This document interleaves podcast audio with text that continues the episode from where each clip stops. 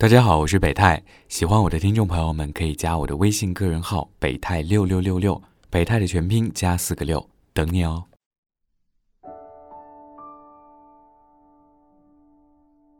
如果这个人真的喜欢你，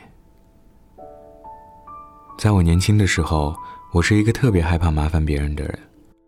但奇怪的事情是，我特别爱和那些理直气壮要求你对他好的人做朋友。但时间久了，就会觉得很累。这么多年，我从不愿意把这一面示人，直到有一次忍不住和他们说：“为什么你们都不主动关心我一下？”结果他们异口同声地说：“因为你心情不好的时候总是躲起来啊，我以为你就喜欢这样，所以成全你，不闻不问。”听到这个答案，我真是哭笑不得。后来，有一次，我的闺蜜艾老师聊起她的母亲，说她隔一段时间就会去看望老朋友，都是对方招待。我听完之后，忽然想起我自己的母亲，是一个生怕亏欠别人的人，是一个极其怕麻烦别人的人。在我小的时候，对我说的最多的一句话是：“你不要欠别人的。”每每接受了亲戚朋友的礼物，她就总会在我面前唠叨。这些人情，我总归还得还回去，你怎么能要呢？我把这些讲给他听，他说：“我终于理解你了。从小到大，我妈妈从没让我觉得人和人之间都是亏欠，反而她很享受这些人情往来，觉得这是活着的乐趣。这是两种完全不同的人生观，一种把人情往来当成乐趣的一部分，一种。”把这些当成是极大的心理负担，于是也造就了我和他之间完全不同的性格。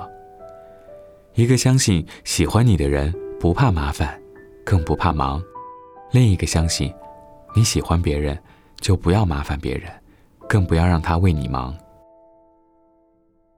不能理直气壮接受别人的付出，心中常怀亏欠之心，是我多年来内心常感疲惫的一个重要原因。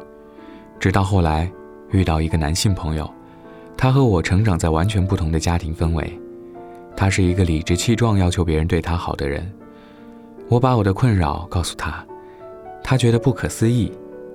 他说，他真的喜欢一个人，即使是打飞的也会去找他的。这，就是男人。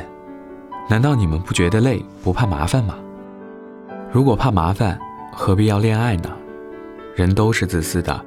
当我愿意为他做特别的事，我恰恰反而知道，我是真的爱他的。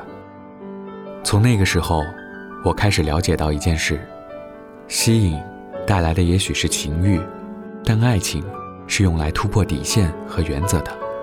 怕麻烦别人的人，都特别擅长为别人突破底线和原则，却不擅长让别人为自己突破。很多女人不明白，为什么他们眼里的坏女人能吸引到很多男人。其实，他们未必是坏，他们只是更懂得自然表达自己的需求，他们更懂得让对方在爱情里突破自己，尽情发挥自己的长处，结果，他们就成了对方难以忘怀的那个人。仔细想想自己，你的时间和精力是不是也更容易给那些热衷表达需求、主动约你、不怕打扰你的朋友？是的，这就是人性。你在意的事情一定要如实说在意，而不要假装大度，否则原本属于你的关心和在意就会被其他的人和事占满。你越怕麻烦别人，你越容易孤独。对喜欢你的人来说，你的麻烦是他们眼里的瞌睡碰枕头，正好不知道怎样才是对你好呢。我的闺蜜和她先生，从知心姐姐上升到爱情。正是因为那段时间，他需要找房子出租，他带着他四处看房，他的细心周到瞬间打动了他。人与人之间的感情升华，除开内心价值观的高度一致外，一定是因为有过一些特别的经历，这些经历不可复制，每每说起来，都是属于你们的独家记忆。以往每次闺蜜聚会结束的时候。他们总是会问：“你男朋友来接你吗？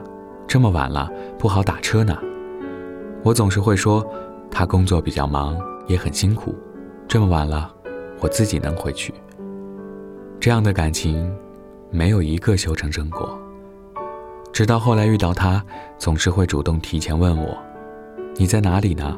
需要去接你吗？”我说：“太远了，一来一回多麻烦。”他却会说：“开车一会儿会儿就到啊，不麻烦。”后来，他成了我的先生。如果你是像我这样的人，那么，那个总是让你说“没事儿啊，你忙吧，没关系”的人，不是适合你的人。遇到错的人，你会在这份爱情里把自己累死；而对的那个人，会在你开口之前先说“没关系，我来吧”。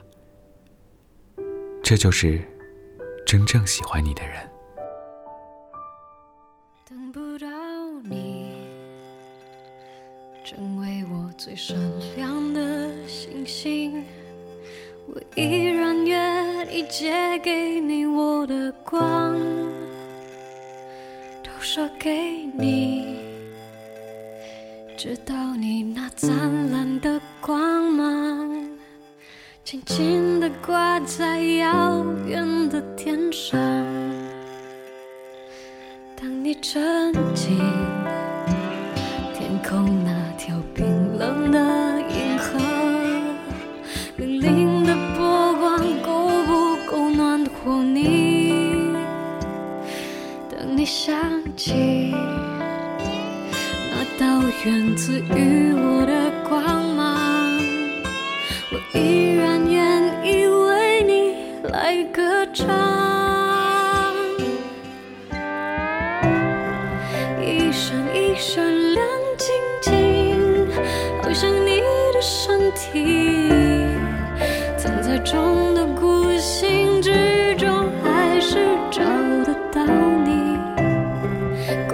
在天上放光明，反射我的孤寂，提醒我，我也只是一颗。寂寞的心。